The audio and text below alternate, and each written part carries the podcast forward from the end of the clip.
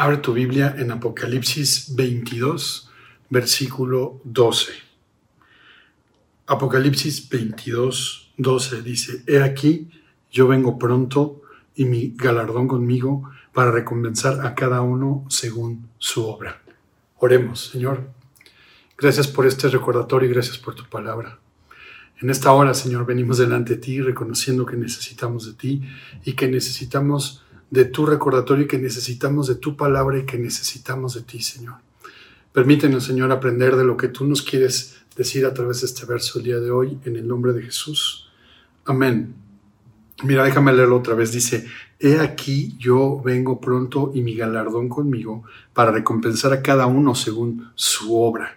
Y este, es un, es un recordatorio, esto es un llamado, esto es una manera en la que tú y yo necesitamos vivir, necesitamos vivir bajo la luz de estas cosas que están al final del libro de Apocalipsis. Fíjate bien que lo que estamos leyendo, lo que hemos venido estudiando las últimas semanas es un epílogo, es la, eh, la parte final de un libro, donde se nos están dando instrucciones precisas que tenemos que tomar en cuenta a la luz de la venida del Señor. Así que lo que vamos a revisar en este verso hoy es un recordatorio del regreso inminente de Jesús. Es un llamado al servicio inmediato y fiel a Dios. Y también esto nos va a dar una perspectiva, una perspectiva correcta del reino de Dios. Mira, vamos, vamos a ver, dice, he aquí, esto es un llamado, esto es una señal, es como, mira, hey, pon atención como las señales que encontramos en la carretera que nos van indicando que hay una curva peligrosa o que eh, por ahí cruzan animales o porque una señal que dice que hay un tope. Así es, así es esto. mira, hey, pon atención. Y luego dice, he aquí, yo, dice, yo, ¿quién está hablando aquí? Y, y fíjate bien, ya no es, no es el apóstol Juan, no es un ángel, sino es Jesús mismo quien está diciendo estas palabras. Dice, he aquí yo vengo pronto. En el verso 13 dice, yo soy el alfa y la omega, el principio, el fin, el primero y el último. Es Jesús quien está hablando. Jesús mismo nos está diciendo, hey, hey, acá, pon atención. Yo vengo pronto. ¿Cuál es ese señalamiento? ¿Qué dice señalamiento? Vengo pronto. No es la primera vez que se ha anunciado esto a lo largo del libro de Apocalipsis. Tan solo desde el verso 7 de este mismo capítulo 22 se nos ha dicho que Él viene pronto.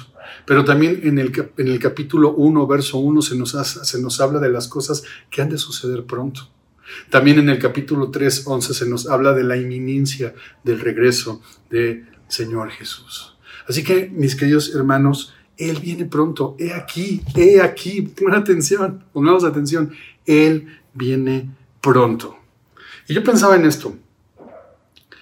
¿Qué haces cuando te sabes el final de una película?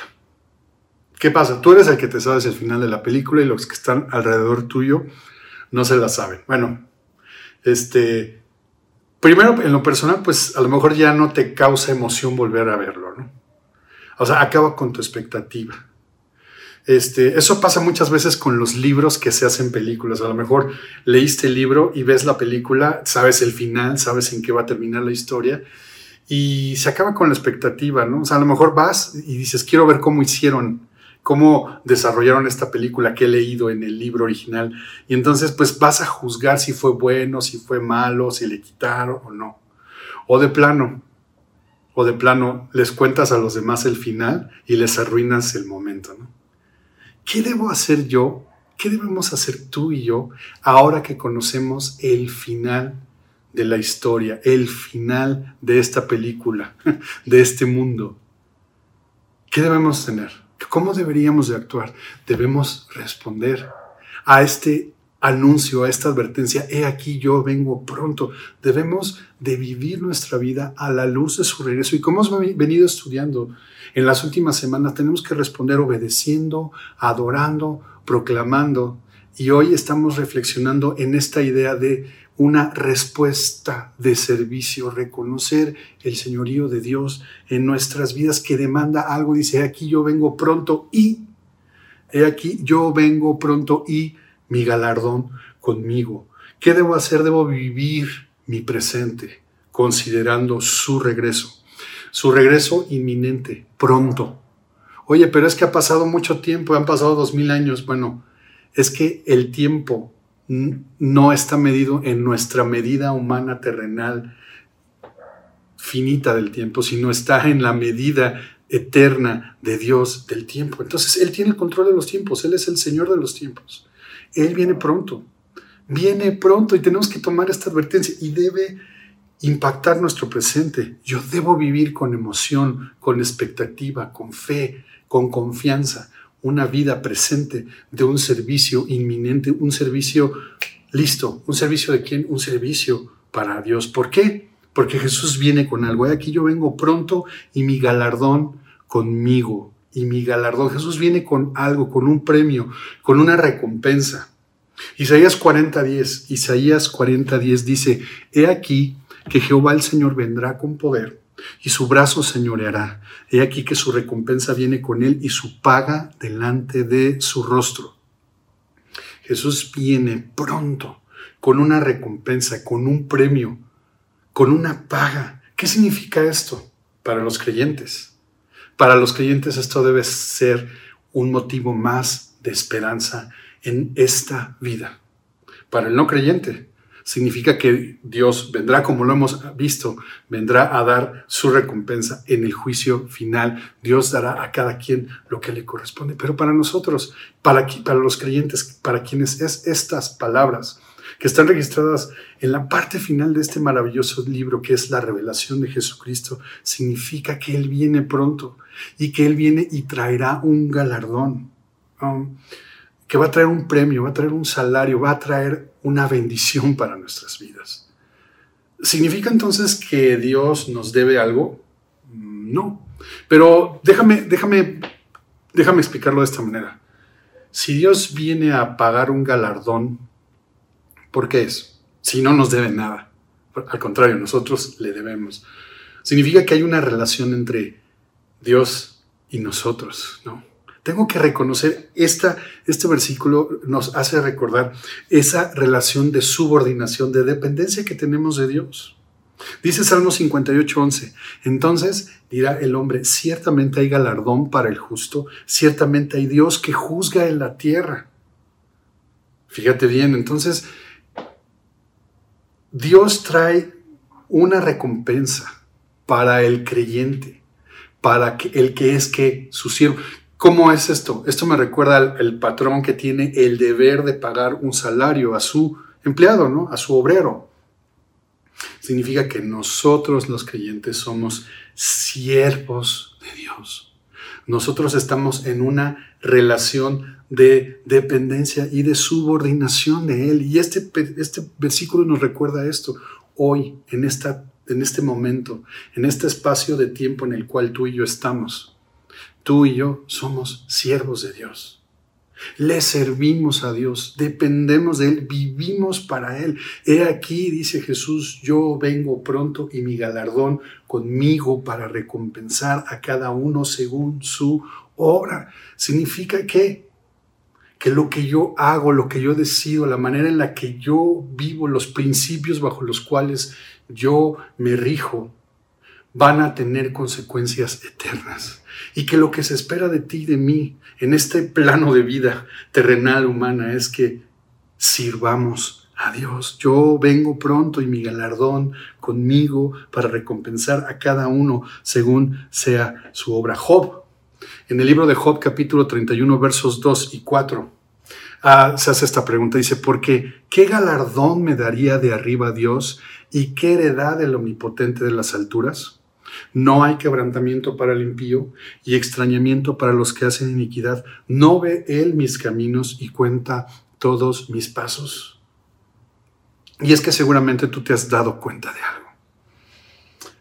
Una realidad en este mundo caído en el que vivimos. Que los buenos, los justos, los que se portan bien, les va mal.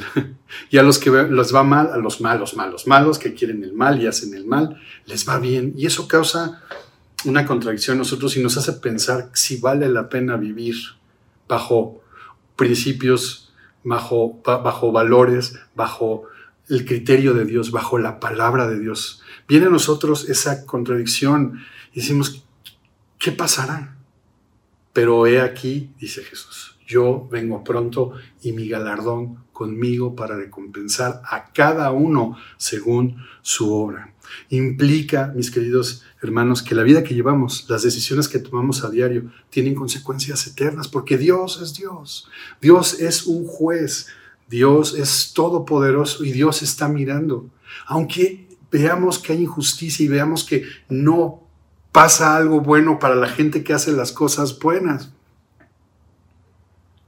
Así que el anuncio inminente es, vengo pronto, soy tu Señor. Y entonces nosotros debemos reconocer que somos siervos y entonces presentar mi vida inmediatamente a los ojos de Dios. Pero tener la conciencia de que Dios está mirando lo que hacemos, lo que decimos. Eh, cuando dice para recompensar a cada uno según su obra, no está hablando de ganarnos la salvación. No está hablando de que la salvación es por obras, no. Sabemos bien que la salvación es por gracia, por fe en Jesús. Pero mira lo que dice Santiago 2.20. Más quieres saber, hombre vano, que la fe sin obras es muerta. Tito 3.8 dice, Tito 3.8, palabra fiel es esta, y en estas cosas quiero que insistas con firmeza, para que los que creen en Dios procuren ocuparse en buenas obras. Los que creen en Dios procuren ocuparse en buenas obras. Estas cosas son buenas y útiles a los hombres. No, no está diciendo que necesitamos ganarnos nuestra salvación. Significa que nuestras acciones, decisiones nos van a llevar a vivir una vida que sirve o no sirve a Dios. Y lo que se espera de ti y de mí, después de conocer la película, de tener la revelación de Jesús, es vivir a la luz de su regreso inminente a través de obediencia, de adoración, de proclamación y de un servicio inmediato, listo, presto. Porque entonces los que creen en Dios, los que hemos creído por su gracia y por su misericordia, procuremos ocuparnos de buenas obras y sabes, no tenemos que, que no se nos tiene que olvidar que hemos de comparecer ante el tribunal de Cristo, 2 Corintios 5:10, porque es necesario que todos los hombres comparezcamos ante el tribunal de Cristo, para que cada uno reciba según lo que haya hecho mientras estaba en el cuerpo, sea bueno o sea malo. Una vez más, no estamos hablando de alcanzar la salvación por obras, estamos hablando de habiendo alcanzado la gracia de Dios, la respuesta natural de nosotros debe ser rendirnos y servirle a Dios.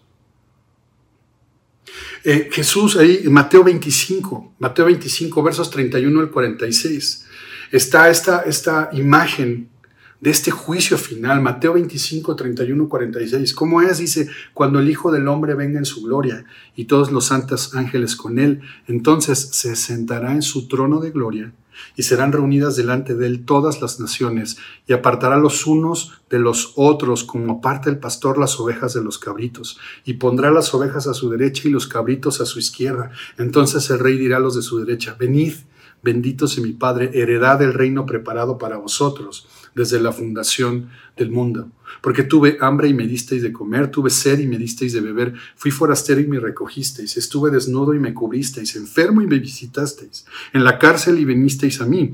Entonces los justos le responderán diciendo, Señor, cuando te vimos hambriento y te sustentamos, o sediento y te dimos de beber? ¿Y cuando te vimos forastero, te recogimos, o desnudo y te cubrimos?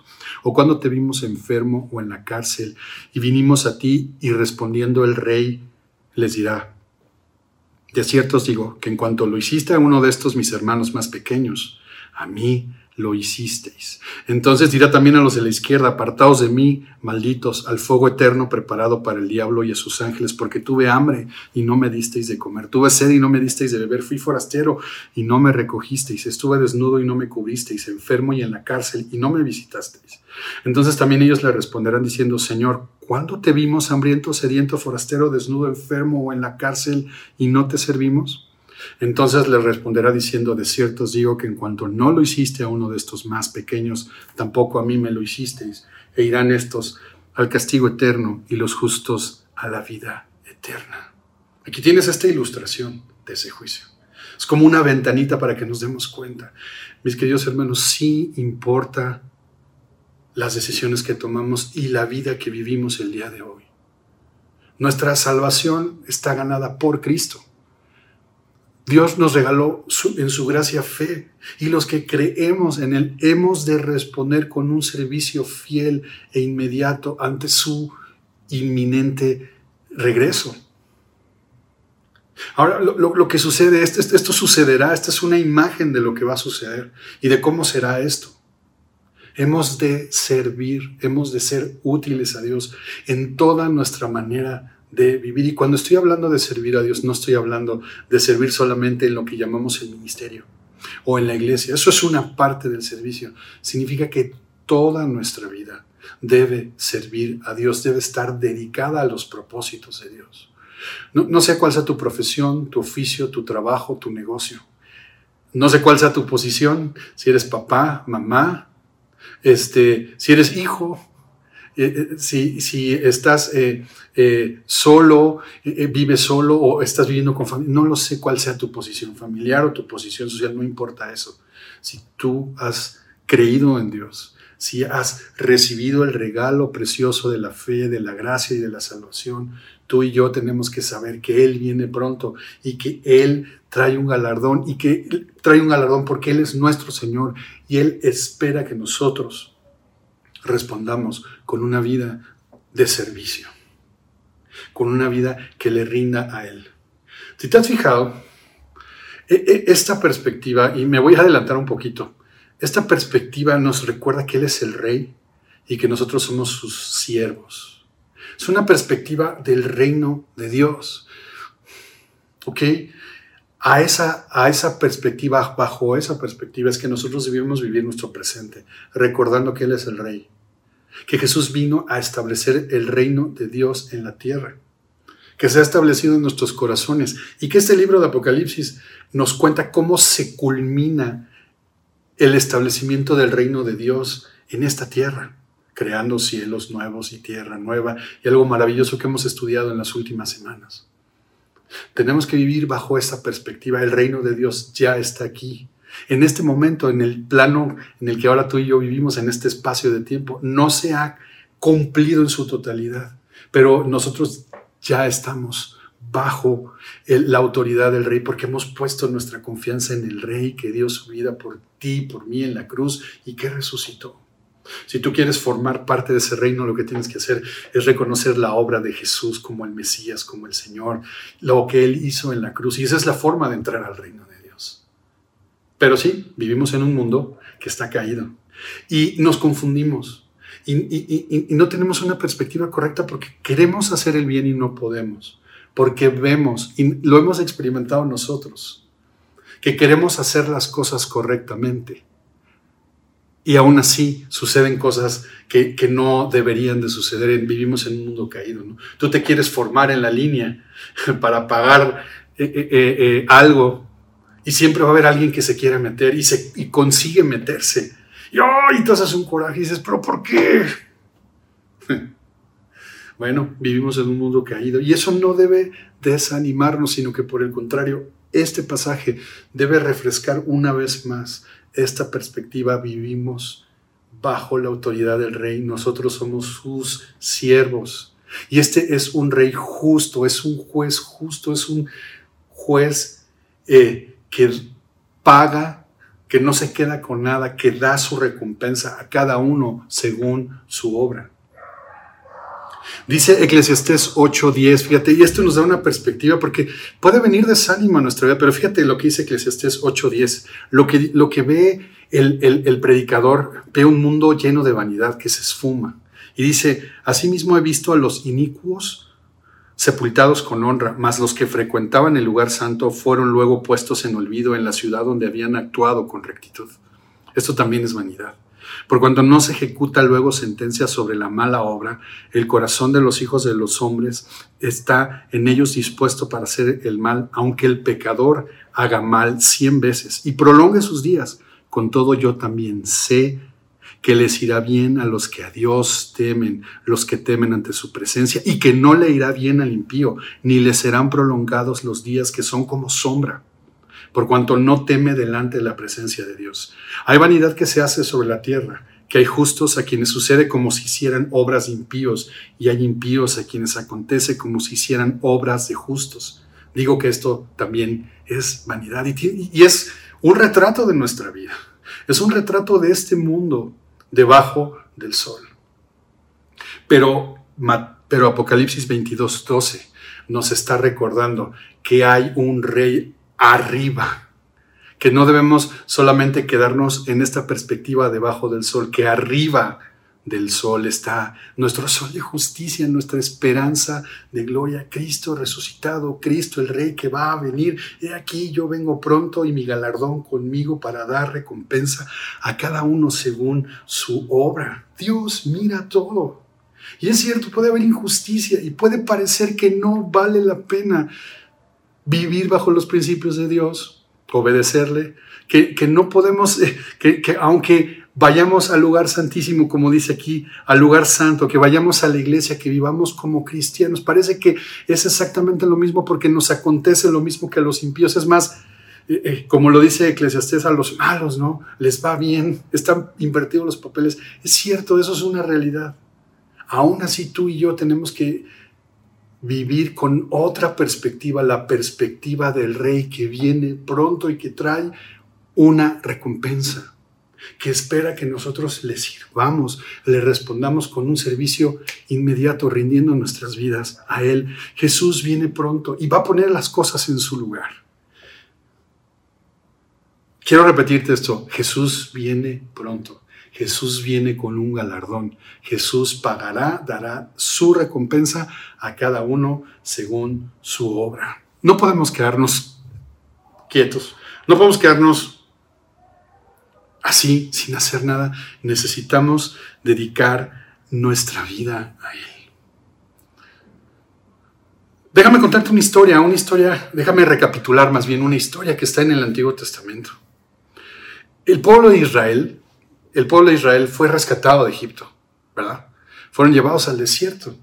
Y luego en el desierto tuvieron un encuentro con Dios y Dios lo que hizo en el desierto fue afirmar, un, hacer un pacto con ellos donde Dios los hacía su pueblo, los apartaba para ellos. Y Dios les prometió darles una tierra, llevarlos a una tierra muy próspera, muy, muy, muy bendecida. Y sabes, e, eso sucedió, el pueblo de Israel al final de cuentas eh, pasó en el desierto, estuvieron 40 años en el desierto por su incredulidad, pero aún así Dios siendo fiel, cumplió su promesa, conquistaron la tierra, la poseyeron y Dios les entregó a cada familia del pueblo de Israel un pedazo de tierra, una heredad, algo para lo cual ellos no trabajaron, algo que Dios les regaló. Ahora, yo te, yo te pregunto esto, si a ti te regalan, te dan una parcela, te dan una heredad, te dan todo un, un granero, te dan un pedazo de tierra que ya tiene eh, este, animales, que tiene campos ya sembrados que dan fruto, ¿tú abandonarías eso? ¿Tú lo, ¿Tú lo dejarías ahí? ¿Tú te irías de tu tierra, de tu lugar, para irte a otro lado?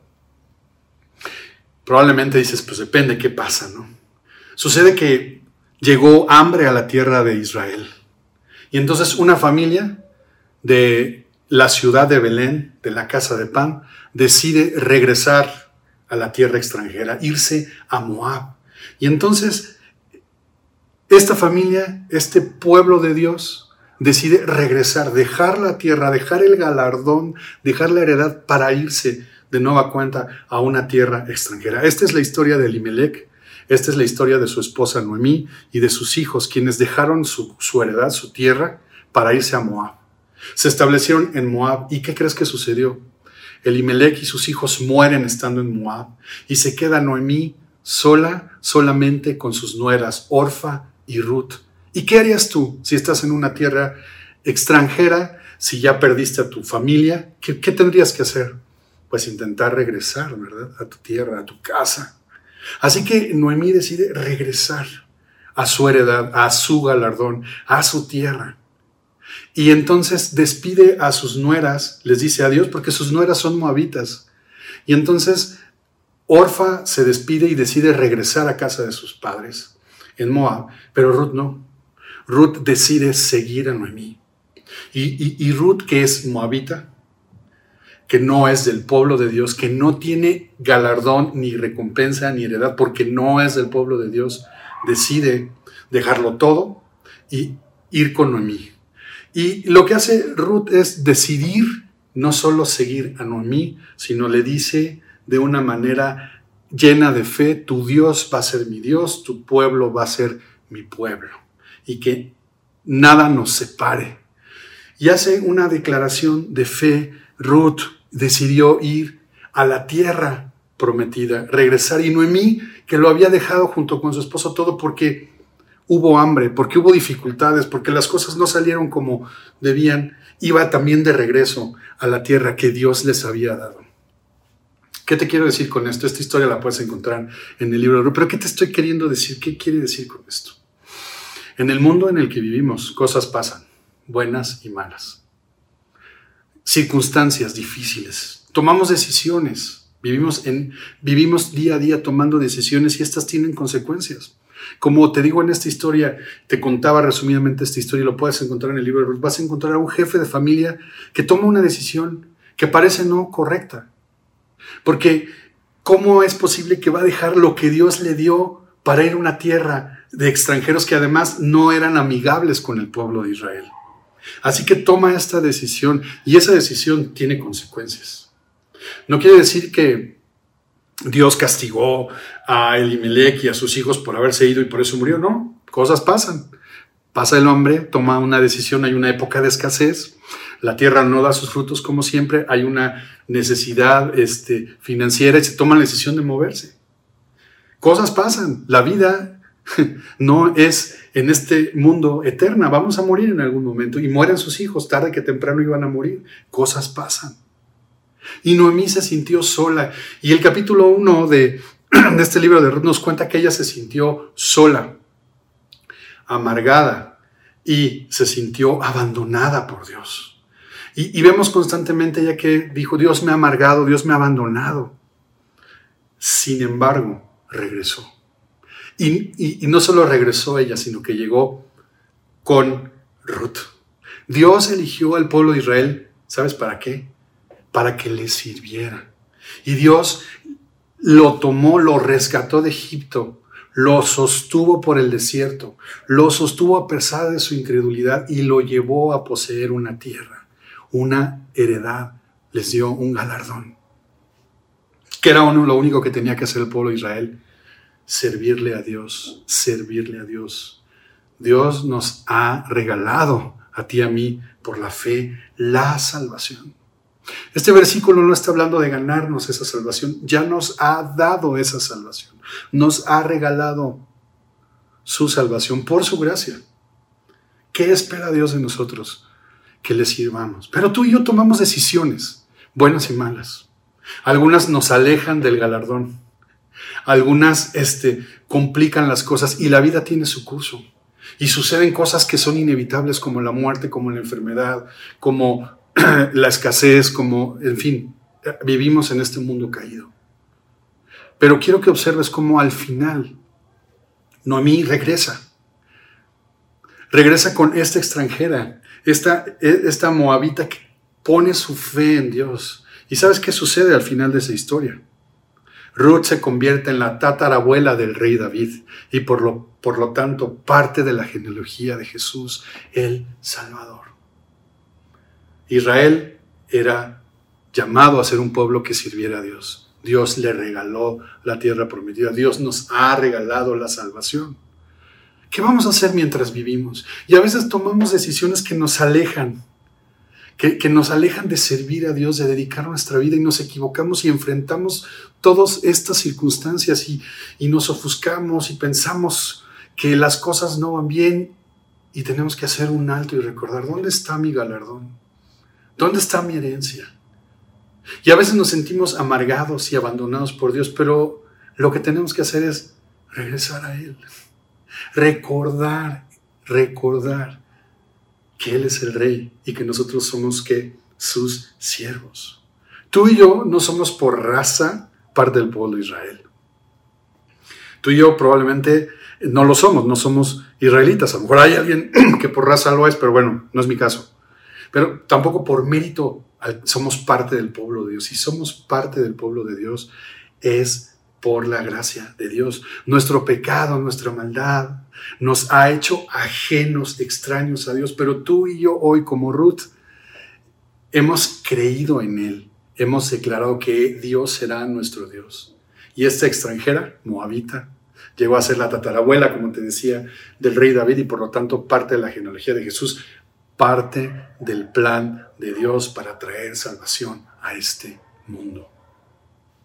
Sabes, eh, tú y yo jugamos un papel en el plan eterno de salvación en esta tierra. Jugamos ese papel. Oye, pero ¿cuál? Así como Ruth no sabía, así nosotros no sabemos qué papel jugamos, pero tú y yo le servimos a Dios. Y tenemos que esforzarnos por servirle, por serle útiles. No se trata de alcanzar la salvación. Dios, que es rico en misericordia por su gran amor con que nos amó, aun estando nosotros muertos en nuestros pecados, nos dio vida juntamente con Cristo. Por gracia somos salvos. Efesios 2.4. Y entonces, Romanos 6.18 nos recuerda esto.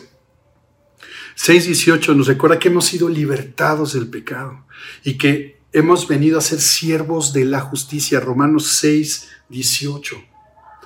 Hemos venido a ser siervos de la justicia. Antes servíamos a la inmundicia y a la iniquidad, pero ahora hemos presentado nuestros debemos presentar nuestros miembros para servir a la justicia. Y, quiero que leamos el mismo, eh, eh, eh, continuamos leyendo y lo voy a leer ahora sí completamente, Romanos 6, 22. Mas ahora que habéis sido libertados del pecado y hechos siervos de Dios, tenéis por vuestro fruto la santificación y como fin la vida eterna. De Moab a Belén, por la gracia de Dios, no teníamos tierra nosotros y Dios nos dio esa tierra, nos dio esa herencia, nos dio esa salvación.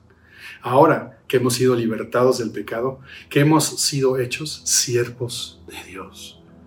Siervos de Dios. Y fíjate bien, Romanos 6:22 dice, habéis sido libertados del pecado y hechos siervos de Dios y tenéis por vuestro fruto la santificación y como fin la vida eterna, porque la paga del pecado, la paga del pecado es muerte mas la dádiva de Dios es vida eterna en Cristo Jesús, Señor nuestro. Fíjate cómo este versículo de Romanos 6:22 que tú y yo conocemos, Romanos 6:22, 6:23, tiene un peso y un significado más claro cuando lo leemos a la luz de Apocalipsis 22, 12. Aquí yo vengo pronto y mi galardón conmigo para recompensar a cada uno según su obra. Tú y yo ahora somos siervos de Dios. Pero, pero hermano, es que yo no puedo, es que eres siervo de Dios. Jugamos un papel en su plan eterno de salvación que no, que, nos excede a nuestras capacidades, nuestros recursos, a nuestro entendimiento. Nosotros solamente tenemos que reconocer que Él es que Señor nuestro. Hebreos 10:35, Hebreos 10:35 dice, no perdáis pues vuestra confianza, que tiene grande galardón porque os es necesaria la paciencia para que habiendo hecho la voluntad de Dios, obtengáis la promesa. Jesús viene pronto. Jesús trae un galardón. Jesús va a pagar a cada uno de acuerdo a su obra. Jesús ya nos ha regalado la vida eterna. No nos estamos ganando, no estamos tratando de conseguir eso. Ahora se trata de tomar decisiones, de decidir bajo qué principios voy a vivir. No se trata de vivir bajo buenos principios morales. ¿Sabes qué? Este, este, este versículo de Apocalipsis 22, 12 nos enseña a vivir bajo la perspectiva del reino de Dios. Él es el rey. Yo soy su siervo. Y todo lo que hago debe ser para su servicio, para glorificarle. Debo vivir a la luz de su regreso. Debo vivir como su siervo. Y termino con esto. ¿Qué vamos a hacer con el precioso regalo de la salvación? ¿Vamos a estar yendo y viniendo entre Belén y Moab? ¿Qué vamos a hacer con ese precioso regalo de la salvación? ¿Qué vamos a hacer con esa gracia de Dios ahora? Ahora que se espera que nosotros qué? Le sirvamos. le sirvamos. Termino leyendo Lucas 19, 11, 13, la parábola de las minas. Lucas 19, 11, 13. Oyendo ellos estas cosas, prosiguió Jesús y dijo una parábola, parábola por cuanto estaba cerca de Jerusalén y ellos pensaban que el reino de Dios se manifestaría inmediatamente. Dijo pues, un hombre noble se fue a un país lejano para recibir un reino y volver, y llamando a diez siervos suyos, les dio diez minas y les dijo, negociad entre tanto que vengo. Aquí está, mis hermanos. Y aquí, dice Jesús, yo vengo pronto. Y mi galardón conmigo para dar a cada uno, para recompensar a cada uno según sea su obra. ¿Qué tenemos que hacer tú y yo? Negociar con lo que Dios nos ha dado. Padre, gracias. Gracias por el regalo de tu salvación. Gracias por este recordatorio, Señor. Gracias por una vez más animarnos a vivir bajo la perspectiva del reino, Señor. Tú eres el rey y nosotros somos tus siervos, Señor. Ahora, Señor, lo que queremos no es esconder lo que nos has regalado. Ahora no queremos vivir para nosotros mismos, sino queremos vivir una vida dedicada a ti. Y entonces lo que nos has dado, lo que está en nuestra mano, presentarlo delante de ti para que sea útil, Señor. Y que, Señor, a pesar de nosotros, en el lugar donde sea, nos permitas serte útiles para que otros conozcan de ti, Señor. Recibe, Señor, ahora e, e, e, este corazón, estos corazones, Señor, que recordamos que somos tus siervos. Y te pedimos, Señor, y te solicitamos que nos ayudes, nos sustentes, nos guíes y nos permitas serte fieles, Señor. Gracias por tu palabra, en el nombre de Jesús.